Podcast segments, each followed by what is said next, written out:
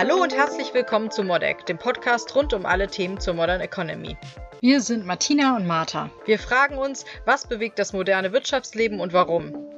Kurz, knackig und schnell konsumierbar. Ich bin Martha und bei mir ist Martina Töpfer, professioneller Coach und Expertin im Bereich systemische Organisationsberatung.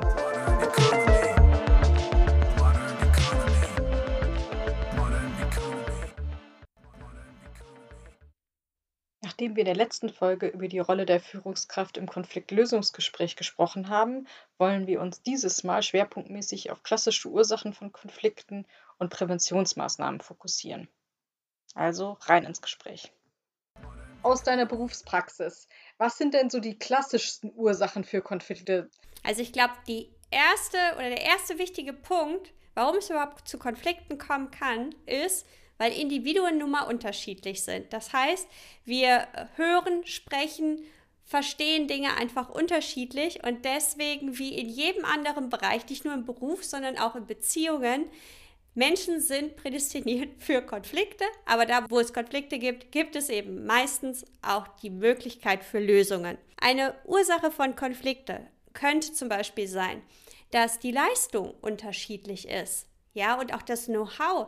Der eine kennt sich besser in der IT aus, in bestimmten Programmen als andere. Der andere ist kommunikativer, hat ein höheres Sprachrepertoire und der andere wiederum versteht vielleicht manche Wörter einfach anders. Und immer da, wo es zu solchen Konflikten kommt, manchmal aber auch sowas einfach wie Neid oder das Gefühl, die Führungskraft schätzt den anderen mehr wert als den anderen oder eben, dass man sich respektlos behandelt fühlt oder ähnliches. All das sind Ursachen für mögliche Konflikte.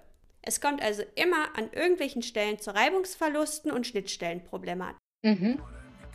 Und das heißt irgendwie, das primäre Zielsetzung, Konflikten vorzubeugen, wäre dann Wertschätzung der Andersartigkeit der Mitarbeiter, wenn du jetzt über die Unterschiede sowohl im menschlichen als auch in der Leistung sprichst? Oder was sind da so deine Tipps?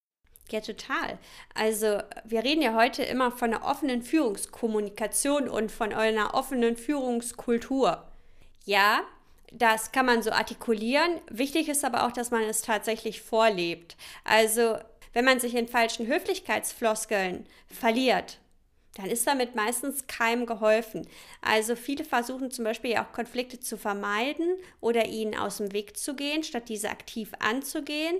Und genau hier ist es eben wichtig, dass man zum Beispiel auch in regelmäßig Jurfixen oder in Terminen immer auch mal wieder abklärt, wie das zwischenmenschliche Miteinander funktioniert und was man am anderen gut findet und wo man noch Wachstumsmöglichkeiten entdecken kann. Mhm. Damit sozusagen überhaupt nicht so ein kochender Deckel, nein, ich weiß nicht, schlechte Metapher, damit sozusagen das Fass einfach gar nicht erst überläuft. Ja, genau. Es darf also zwischendurch ruhig mal ein bisschen, wenn wir in dem Wasserbeispiel bleiben, ein bisschen brodeln. Es ist auch gar nicht schlimm, wenn das Wasser mal überläuft, aber es sollte natürlich möglichst gering gehalten werden. Das bedeutet, das Wasser sollte warm sein, aber bevor es richtig brodelt, sollte man immer wieder versuchen, auch wieder Lösungen zu finden. Mhm. Das bedeutet ruhig offen auch Termine anvisieren, wo es wirklich nur um das Miteinander geht und zu gucken, okay, was läuft gut, was läuft nicht so gut und wo sind Ideen für Lösungen, damit es noch im Miteinander besser funktionieren kann. Also bist du auch ein Befürworter von Firmen-Events, Partys? Das äh, ist, das sind so Sachen, die so sehr gemischt werden. Also das gemeinsame Trinken und Party machen finde ich persönlich immer so ein bisschen schwierig. Die Frage ist, ob es wirklich so zielführend an der Stelle ist. Also sich an einem runden Tisch zu setzen mit einer gemeinsamen Kaffeepause oder in Zeiten, wo viel Homeoffice ist, gemeinsame Termine machen, um was zusammen zu Mittag zu essen. Das sind so Atmosphären, wo jeder so in seiner Komfortzone auch bleibt und dadurch eben auch offener sprechen kann, wo es einfach nur um das Befinden des anderen geht und die Beziehungsebene einfach mal weg von der Sach- und Leistungsebene. Ja, ich finde, das war ein ganz wichtigen Punkt, den du eben genannt hast, ist, glaube ich, oder der wichtigste Punkt für mich ist auf jeden Fall die Vorbildfunktion und eben auch, dass man zeigt, dass man mit dem eigenen Tun selbstkritisch umgeht. Und nur weil man eine Führungskraft ist, die unfehlbar ist, ich glaube, wenn man bereit ist, bei sich selbst Fehler einzugestehen, sind das die Mitarbeiter einem selber gegenüber, aber auch untereinander auch eher. Und ich glaube, daraus wächst auch wieder eine große Offenheit und großes Vertrauen, wie weil man auch merkt, okay, man kann Fehler machen und die anderen unterstützen einem und nehmen das einem nicht krumm. Total. Und ich finde halt auch Vertrauen super wichtig. Und zwar nicht nur, dass man Fehler machen kann, sondern dass man auch mal anders sein darf. Also wir denken ja gerade auch in Deutschland immer so unglaublich gerne in falsch und richtig. Und die Wirklichkeit ist nun mal das, was wir zur Wirklichkeit machen. Und eben auch gucken, ist da vielleicht auch noch etwas dran, was uns bisher gefehlt hat? Können wir daraus weiterlernen? Können wir dadurch wieder neu produktiv werden? Nicht sehr gut. Kannst du mir denn sagen, ab wann sollte ich denn als Führungskraft darüber nachdenken, mir externe Verstärkung zu holen? Also wo sollten die Warnleuchten irgendwie angehen und man denken, okay, das kann ich nicht allein lösen? Hast du da vielleicht auch ein Beispiel?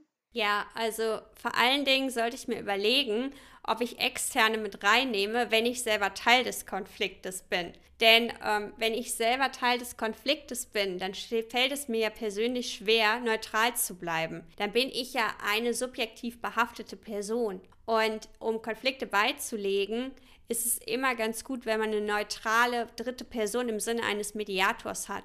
Und jetzt noch weiter auf deine Frage einzugehen. Der Forscher Glasel, der hat hier neun Konfliktstufen voneinander unterschieden, wo er gesagt hat, so die ersten drei, da gibt es einfach Missverständnisse und da kann man einfach noch gut miteinander wieder kommunizieren und da kann auch eine sehr gute Win-Win-Situation draus entstehen. Sobald sich das Ganze verhärtet, einzelne Parteien, sogenannte Koalitionspartner finden, also Leute auf ihre Seite ziehen, wird das Ganze schon schwieriger. Und dann ist es eben gefährlich. Und dann ist es, dann kann man schon drüber nachdenken, eine externe Person reinzunehmen, damit es eben noch immer zu einer Situation kommt, wo die Verluste gering und der Gewinn maximal hoch ist. Wenn wir dann in den letzten drei Stufen von Glasel sind, da geht es quasi schon um die Vernichtung und da wird es dann richtig hart. Ähm, da ist es meistens kaum noch möglich, Lösungen zu finden. Und genau deswegen ist es wichtig, dass man es gar nicht so weit kommen lässt und wie du schon gesagt hast, schnell und präventiv eingreift. Ähm, ich finde einen Punkt noch extrem wichtig als Prävention, dass man versucht, eine Kultur zu etablieren, in der eben nicht andere Leute mit reingezogen werden. Ja, das ist so leicht gesagt. Im Endeffekt ist es immer besser, miteinander zu sprechen, statt übereinander. Und ich finde, dieser Satz, der sagt eigentlich so eine Menge aus. Weil wenn ich über Leute spreche, dann entstehen Gerüchte und entstehen äh, Unstimmigkeiten. Und wenn ich über jemanden spreche, kann die Person, um die es eigentlich geht, gar nichts in dem Moment dazu sagen.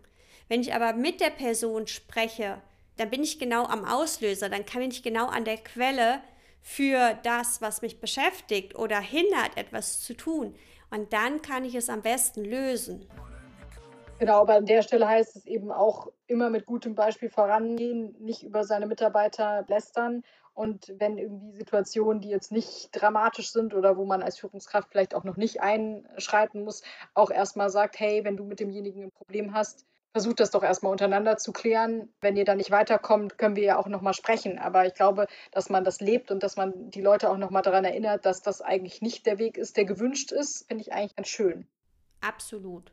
Wollen wir dann das nächste Mal darüber sprechen, wie Konflikte zwischen Führungskräften und ihren Mitarbeitern entstehen, beziehungsweise wie man das verhindern kann? Absolut gerne, das machen wir. Dann vielen, vielen Dank. Vielen Dank an unsere Zuhörer fürs Zuhören und bis zum nächsten Mal. Danke dir, Martha, und danke euch fürs Zuhören. Bis bald. Tschüss. Tschüss. Wenn ihr wissen wollt, wer hinter Modex steckt oder was unsere nächsten Themen sein werden, geht doch einfach auf www.martinatöpfer.com mit OE geschrieben. Wir freuen uns, wenn ihr das nächste Mal auch dabei seid.